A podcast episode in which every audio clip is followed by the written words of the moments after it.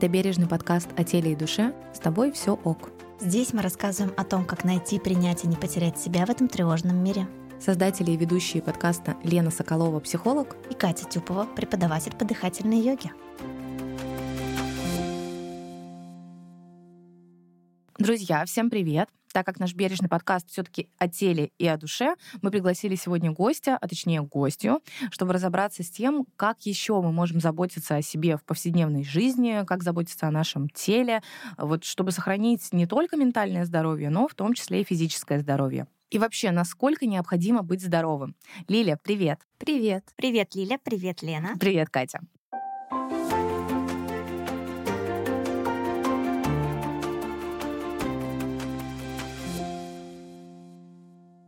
Лилия — представительница прогрессивной, современной и на самом деле очень нужной профессии — health coach. А, И сейчас Лилия нам сможет рассказать, а, что это такая за профессия а, и как она к ней пришла. Ну, я хотела бы начать с того, что в нашей стране профессия health coach сейчас неизвестна широкой аудитории, потому что она совсем еще молодая, ей нет и пяти лет. Но вот на западном рынке она а, является уже такой устоявшейся профессией, которая широко известна публике, и она появилась как раз уже почти два раза раньше и пользуется достаточно большой популярностью. А, У нас же здесь э, тенденция тоже положительная, потому что спрос на услуги такого специалиста, как я, также растет, и растет он практически с каждым месяцем. И я хочу подтвердить твои слова, потому что я тоже пользуюсь такой услугой, и как раз-таки Лиля мой health coach. Да, подтверждаю, что Лена мой клиент. А, Но в чем же суть этой профессии? А, Сразу станет понятно, если я скажу другое название. Специалист по немедикаментозному оздоровлению и модификации образа жизни человека. Мне интересно, что значит модификация образа жизни человека? А мне сразу возник вопрос, как же это не медикаментозное оздоровление, да, или лечение? Тоже поясни, потому что э, сразу у людей, наверное, возникает э, такое представление, что ты будешь там травками вокруг них бегать, махать, там что-нибудь, какие-то Ритуалы. ритуалы делать, да. Ну, травки, кстати, они такие простые, как кажутся. Есть э, такая дисциплина, как натуропатия, и погружаться в нее просто так тоже обычному обывателю я бы не советовала, потому что это достаточно серьезный инструмент, которому нужно учиться. Но я, конечно, не про травки, э, не медикаментозная, говорит о том, что наши, наша профессия, специалист health coach, не лечит человека, потому что этим занимается непосредственно медицина, э, доктора, врачи, которые на это учились. Мы же помогаем как раз-таки с помощью модификации образа жизни, то есть изменению образа жизни человека, э, помочь э, человеку предотвратить какие-то хронические заболевания, либо снизить э, заболевания, которые у него уже присутствуют, но, опять же, повторюсь, не вылечить, а именно сократить влияние этих заболеваний на жизнь человека. Но, э, опять же, что такое здоровый образ жизни и его модификация? Вообще в целом образ жизни — это сон, это еда, это свое самоощущение в обществе. А, Ну, в общем, это комплексный подход, благодаря которому а, человек может чувствовать себя гораздо лучше, чем тогда, когда он обратился к специалисту. Лиля, а у меня вот еще в процессе твоего разговора появился такой вопрос. Чем твоя профессия отличается от э, профессии нутрициолога? Здесь э, есть э, достаточно такая большая разница, и меня очень часто спрашивают и задают этот вопрос. Нутрициолог эм, более узкая специализация, он ориентируется на питание и на нутрициологическую поддержку. У меня же более комплексный подход, как я сказала ранее, а, и именно вот в этом есть главное отличие. То есть ты затрагиваешь не только питание, а вообще все сферы жизни человека. Да, это точно. Я затрагиваю абсолютно, можно сказать, всю жизнь человека. Поэтому работа с health коучем она всегда очень плотная, и клиент health коучу рассказывает, ну, очень многое. Ну, естественно, не рассказывает то, чего он рассказывать не хочет. Лиля, а как ты пришла Да. к своей профессии? Дело в том, что несколько лет я плотно занималась бьюти-бизнесом, и те, кто был когда-то в бьюти-индустрии, э, знают, что эта индустрия достаточно тяжела и физически, и морально. Если ты еще и владелец бизнеса, то уровень стресса зашкаливает просто по всем датчикам. Я помню, да, у что у тебя была своя студия, и ты даже обучением занималась еще бьюти-мастеров. Да, все верно. У меня несколько лет была студия, и я очень плотно занималась тоже, можно сказать, изменением жизни жизни других людей, потому что они обретали новую профессию и потом уже выходили в свою жизнь с новыми знаниями. И бывало так, что тоже кардинально меняли свою жизнь после а, моих курсов. Но дело в том, что я тоже тогда занималась изменением своей жизни, но в худшую сторону, потому что я а, полностью себя, так скажем, изнуряла, а, питание у меня было никакое, образ жизни был никакой, потому что я все, весь фокус внимания отдавала на э, вот этот бизнес, который я строила. И из-за этого я пришла к выгоранию. И потом, когда началась пандемия, и нам пришлось закрыться на некоторое время, я поняла, что я не хочу больше возвращаться в свою студию. И у меня получилось очень быстро ее продать. И вот тут встал вопрос, чем же я хочу заниматься дальше. И, а, конечно, выбор пал у меня сначала на нутрициологию. Почему? Потому что, несмотря на свой образ жизни, не очень хороший, э, все это время я все-таки пила витамины э, и надеялась, что они меня спасут и э, выведут в какое-то другое да, состояние. Несмотря на то, что я пила кофе на голодный желудок. Я поняла, это мне намек на Лену, да, я которая сидит с кофе э, и без завтрака. Да, извините меня. Да, вот. И поэтому мне всегда это было интересно. Я транслировала об этом а, тоже, эту информацию в своих социальных сетях, как некое увлечение. И, соответственно, нутрициология меня манила. Но, опять же, повторюсь, мне не нравилось то, что это достаточно узкая специальность. И вот э, как-то листая ленту, в одной э, соцсети я увидела рекламу о том, что есть такая профессия health coaching, и как раз набирается четвертый поток в университете образовательной медицины. Тогда я так же, как и многие сейчас, не знала, что это вообще такое. И вот когда я увидела, а, что health coach — это тот человек, который работает и со стрессом, и с генетикой, и с эпигенетикой, с детоксом, а, со сном, с психологией, кстати, а, с коучинговым, а, с коучинговыми методиками и даже с а, такой методикой, как транс, трансовые техники, ну, конечно, нутрициология и питание. И вот тогда я а, просто внутри себя почувствовала эффект разорвавшейся бомбы, подумала, вот оно то самое, обязательно нужно туда идти, углубляться. И, в общем-то, вот так и началась моя история в этой сфере. Лилия, то, что ты рассказала, да, это действительно интересно, и то, что твой опыт все-таки помог тебе прийти к этой профессии, да, и вот ты сказала про выгорание, поэтому я не могу не сказать, что наш второй выпуск подкаста был как раз о выгорании и о трудоголизме, как раз о том, как э, не выгорать, как себя беречь и как поддерживать, э, скажем так, тоже своего рода такой здоровый баланс, здоровый образ жизни. Единственное, у меня возник вопрос, когда я тебя слушала, несмотря на то, что я пропустила все, что ты говорила, и все твои знания уже а, сквозь себя, скажем так, а, все равно, я думаю, у людей сразу закрадываются сомнения. Сейчас очень сильно ругают и коучей, и каких-то людей, связанных ну, вот с разными подходами. Подскажи, пожалуйста, какая вот граница компетенций, так, чтобы не навредить человеку, не влезть да, за пределы каких-то своих знаний, вообще чего ты касаешься и насколько ты аккуратно это делаешь. Может, подскажешь нашим слушателям, как не допустить какого-то специалиста, который только навредит? Если специалист начинает вас лечить, берет вас какими-то тяжелыми заболеваниями, при этом отговаривает идти к доктору, либо отменяет назначение доктора сам самостоятельно, то, конечно же, от такого человека нужно идти подальше, потому что он может навредить, безусловно. А, мы работаем всегда в тройках, например, э, работает специалист health coach, доктор или даже несколько докторов или другие специалисты помогающих профессий и э, клиент.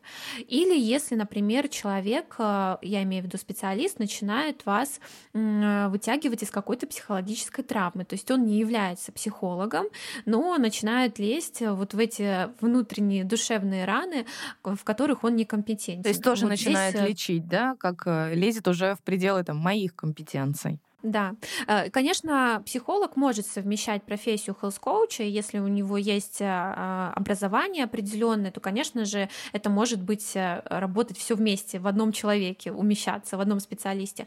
Но если нет, то, конечно же, здесь есть э, разделение. И, например, когда ко мне приходит человек, и мы с ним начинаем разбирать его образ жизни и вообще линию его жизни, с чего все начиналось, когда возникли определенные симптомы, и я понимаю, что здесь здесь э, как раз-таки идет травмирующий опыт, то я так и говорю человеку, что я здесь некомпетентна, и вам следует обратиться к психологу, либо даже к психотерапевту, либо какому-то другому доктору, который может, поможет вам э, в этой ситуации. Но это не значит, что человек уходит от меня и идет к другому специалисту. То есть это значит, что мы можем работать вместе комплексно, это будет намного эффективнее. Да, спасибо, стало понятнее. понятнее да.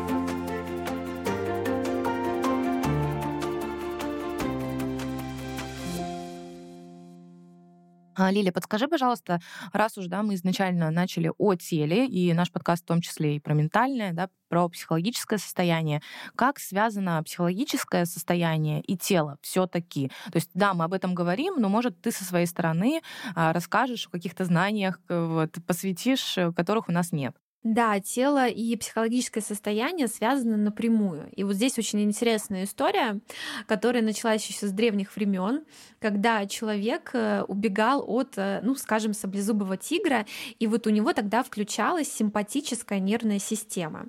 Или по-другому эта нервная система называется еще состояние «бей или беги». И это состояние сильного стресса, когда повышается и артериальное давление, учащается дыхание, а, сосуды сужаются, мяса, и самое главное, замедляется работа желудочно-кишечного тракта. Или же наоборот, когда древний человек лежал у костра, плотно пообедав или поужинав, и ему объективно уже ничего не угрожало. И вот тогда включалась парасимпатическая нервная система.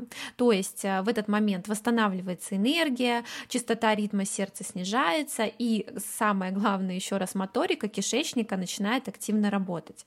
И в наше время, э, к сожалению, люди почти на постоянной основе основе находится в состоянии симпатики, то есть э, в постоянном сильном напряжении и стрессе. И э, на что это сказывается? В первую очередь это сказывается на работу пищеварительного тракта, то есть он практически перестает нормально переваривать и усваивать то, что мы в него кладем, то есть э, еду, которую мы едим. И отсюда следует ряд дискомфортных состояний и вплоть даже до заболеваний. И как раз-таки Health Coach, он а, помогает э, научиться человеку переключать вот нервную систему из состояния симпатики в парасимпатику, так как это изначально задумано природой. Я с тобой полностью соглашусь, потому что а, да, у психолога у нас есть э, биологические основы поведения, да, мы все-таки тело в том числе изучаем.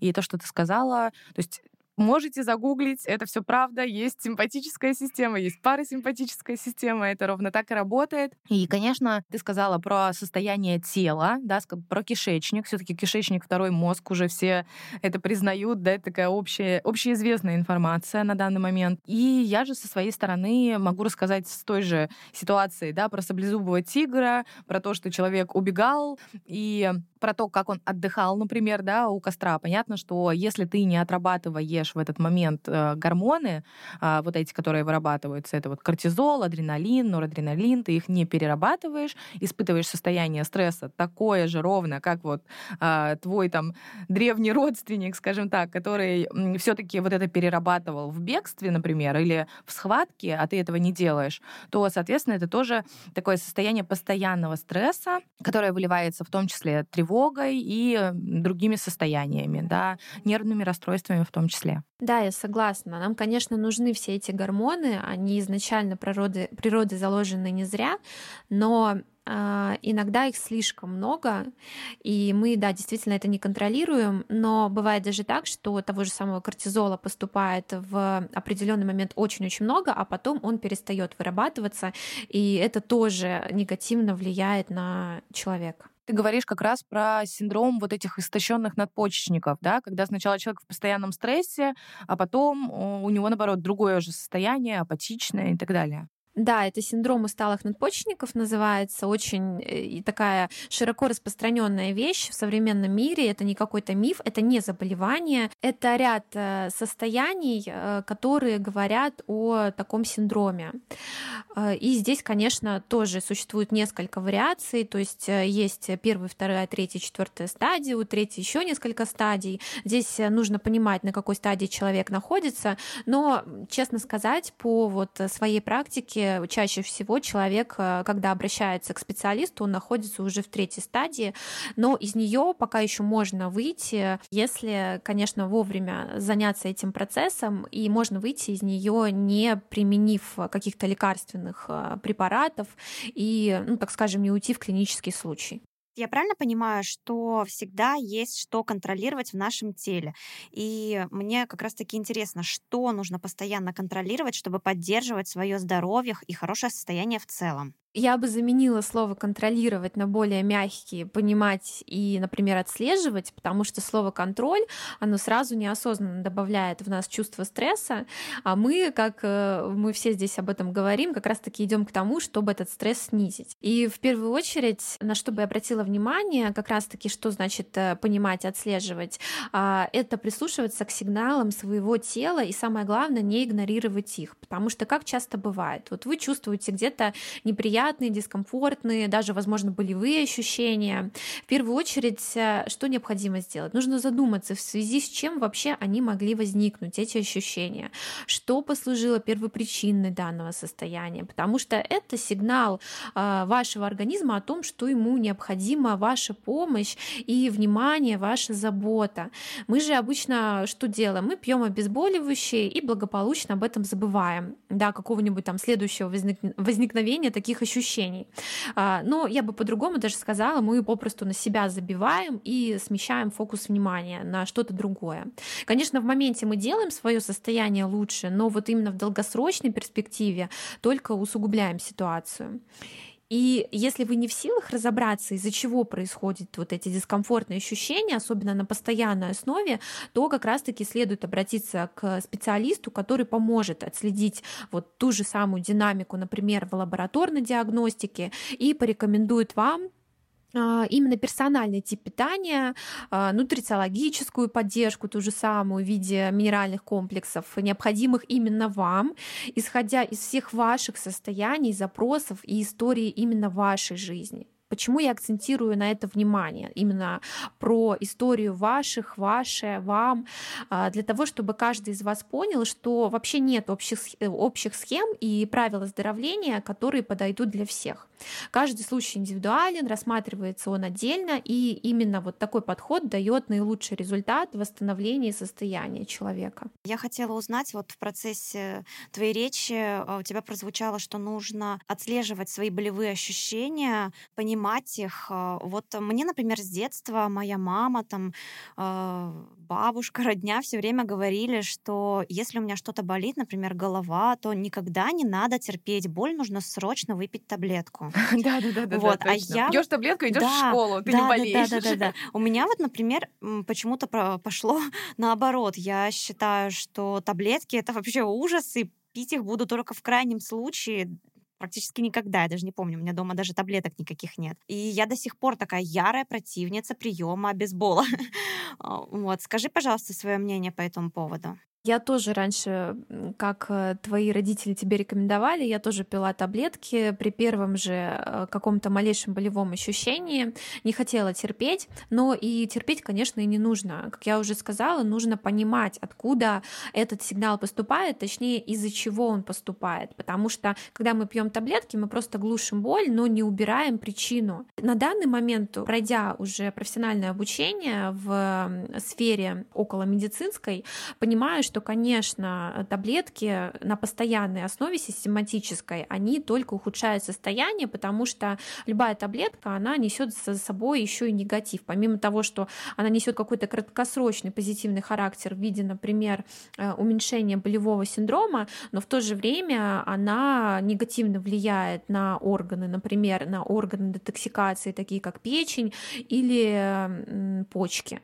Поэтому, конечно, на постоянной основе мы, грубо говоря, одно в кавычках лечим, другое калечим.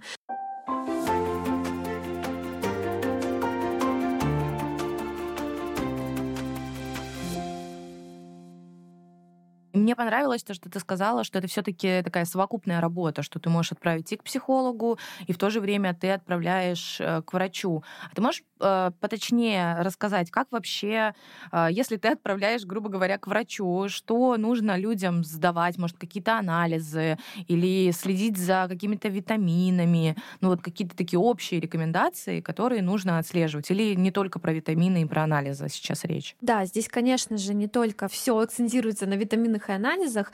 А, более того, анализы, конечно, это больше уже именно к доктору а, вопросы, какие конкретно. Есть общие схемы, они рекомендательного характера, опять же, повторюсь, потому что health coach — это не медицинский работник, и мы не имеем законного права отправлять человека сдавать какие-либо анализы, мы можем только порекомендовать. Поэтому, конечно, каких-то э, сейчас общих э, схем я не буду говорить, потому что это незаконно. Вот. Но в целом э, самое главное здесь, опять же, повторюсь, это понимание человека того, что он не может справиться сам с каким-то практически постоянным недугом, будь то, будь то головные боли, либо просто какое-то непонятное состояние. Очень часто, например, у людей не хватает энергии, и раньше, например, ему нужно было только выспаться хорошо, и энергия тут же возвращалась. А сейчас он понимает, что уже в течение нескольких лет этого не происходит, и не знает, в чем причина. И вот тогда он обращается к помогающему специалисту, и если э, у специалиста возникают э, ну, так скажем, такие сомнения насчет его в, э, человека в целом здорового состояния, он может порекомендовать э, обратиться к определенным докторам. И уже оттуда мы дальше продолжаем работу. Конечно, тоже нутрициологическая поддержка существует разная. Она есть э, общая в виде, например, витамина С, витамина D, который подойдет всем абсолютно. Но, опять же, да, с витамином D тоже есть некоторые моменты, и бывает, что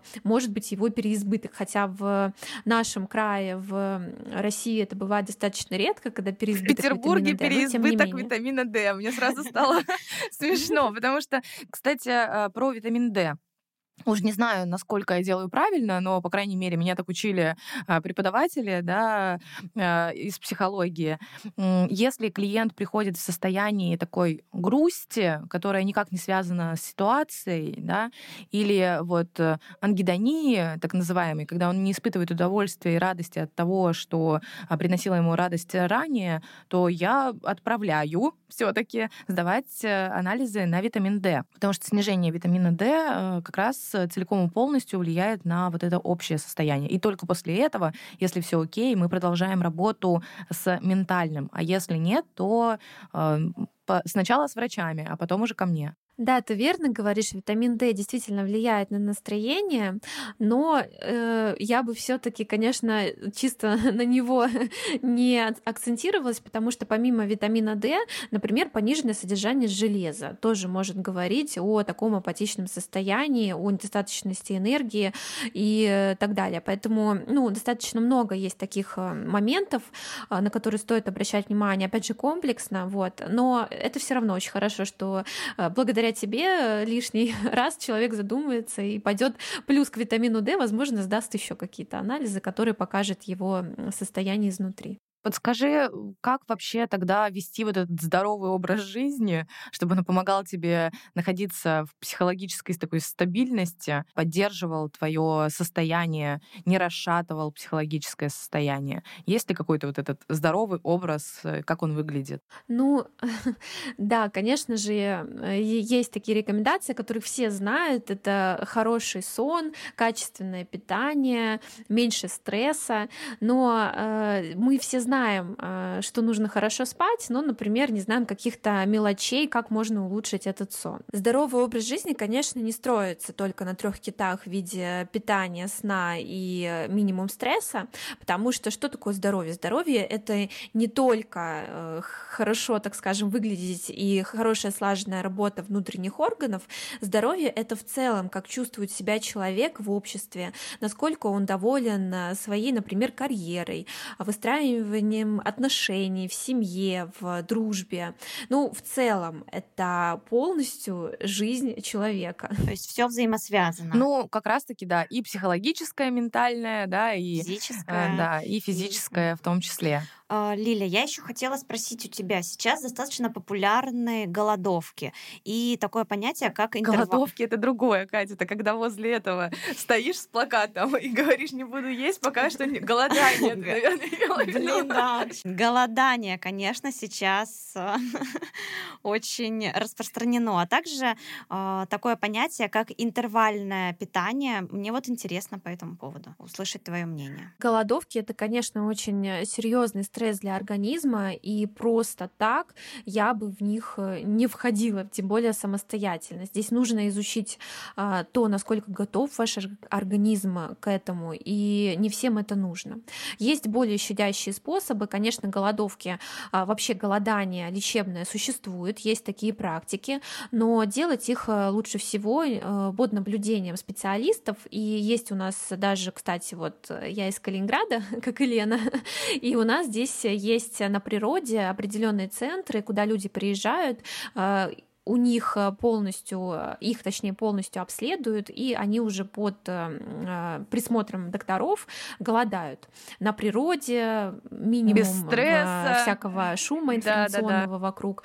Да, это может быть, но еще раз повторюсь, не, не в единичном случае, то есть никогда вот вы просто начитались и решили это сделать. Про интервальное питание. Да, это тоже классная тема, потому что включается процесс аутофагии, когда клетки начинают активно активно работать, а, замедляется процесс старения, и, в общем-то, много всяких биохимических процессов происходит внутри во время интервального голодания, потому что это тоже своего рода эффект э, голодовки на несколько часов. Но здесь тоже нужно пробовать, это более щадящий метод, и нужно смотреть, как реагирует ваш организм и ваше психологическое состояние, потому что если вам очень тяжело психологически, то здесь уже как такового, как таковой пользы для вас не будет. Поэтому Поэтому важно также к этому подготовиться э, и не делать это вот сегодня я ем бургер, а завтра я перехожу на интервальное голодание. У меня есть история, как я однажды попробовала голодание. Мне посоветовали поголодать 24 часа. А, ровно 22 часа я ничего не ела. А, меня в какой-то момент уже просто начало трясти, а, потому что я не могла больше это терпеть. Я люблю еду. И потом ты напихалась, вот, да, какой-то да. неправильной едой. Причем с утра до Э, вечера я голодала, и ровно в 23.00, это был 22 час моей голодовки, я накинулась на холодильник, э, как никогда в этой жизни, мне кажется, я ничего еще не любила так, как э, наполнение этого холодильника. В общем, короче, я съела все, что было в перемешку. Там чуть ли не сосиски с тортом вместе жевала. Очень здоровый подход, все хорошо. Я, кстати, читала про исследования, а, про интервальное голодание, что все исследования проводились в течение 30 дней. Под наблюдением были какие-то люди, они находились 30 дней под этим наблюдением и интервальное голодание разное было. И за это время действительно были положительные результаты, хорошие, и поэтому интервальное голодание, когда публиковались исследования, стало так популярно. Недавно видела интервью с гастроэнтерологом, по-моему, который говорил, что ребята, все там было всего 30 дней. 30 дней интервального голодания, ну, возможно. Если вы планируете питаться так постоянно, тоже нужно быть аккуратным и отслеживать как раз э, ощущение тела и бережно к себе относиться, не мучить. То есть по итогу мы приходим к интуитивному питанию. Знаешь, как в той шутке, а, я не могу ни о чем думать, кроме кренделька.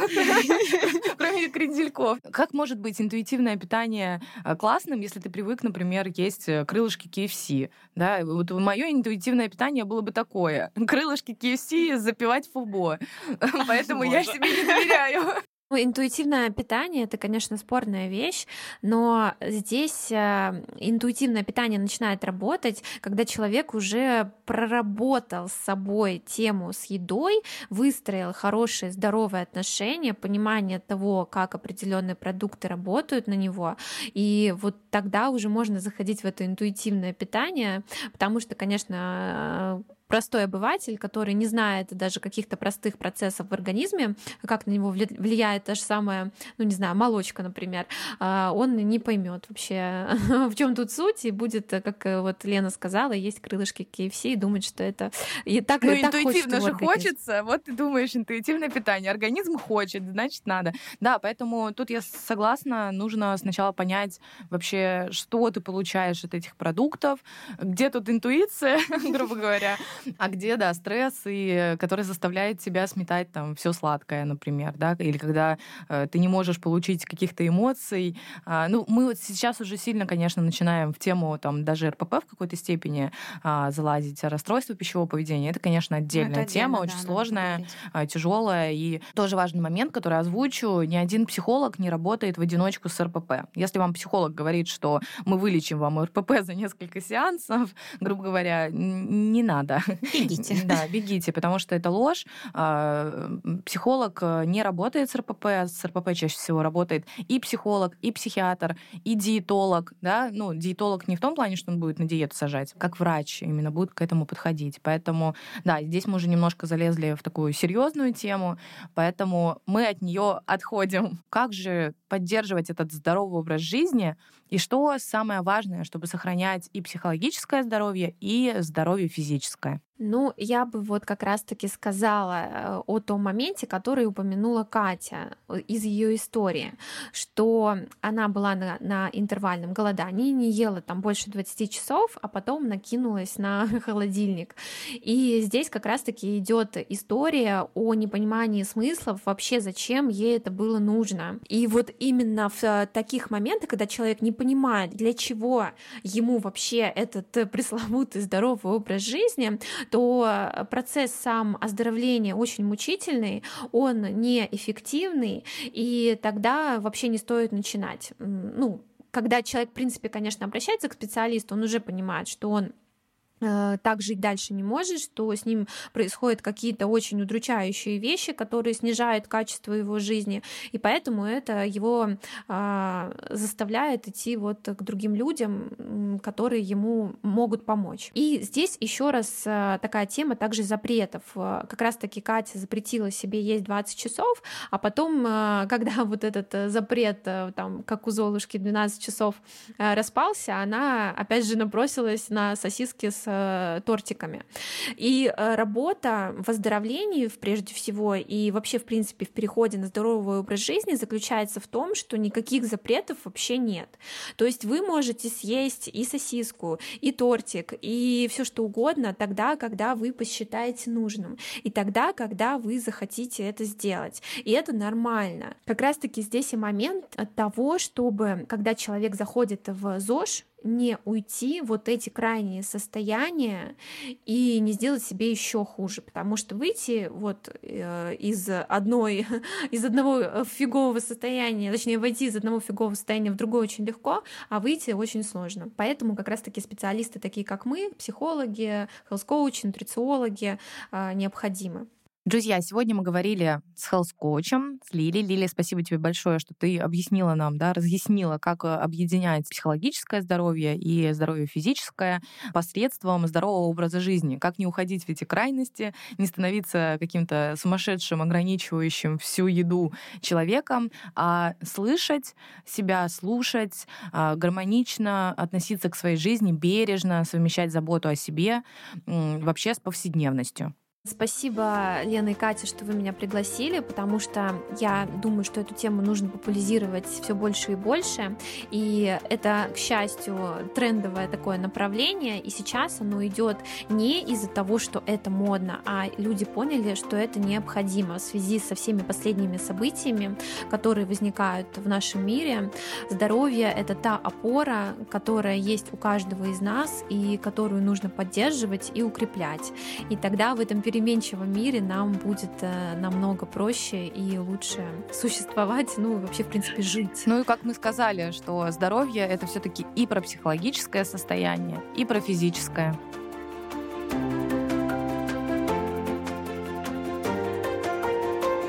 Это был подкаст «С тобой все ок».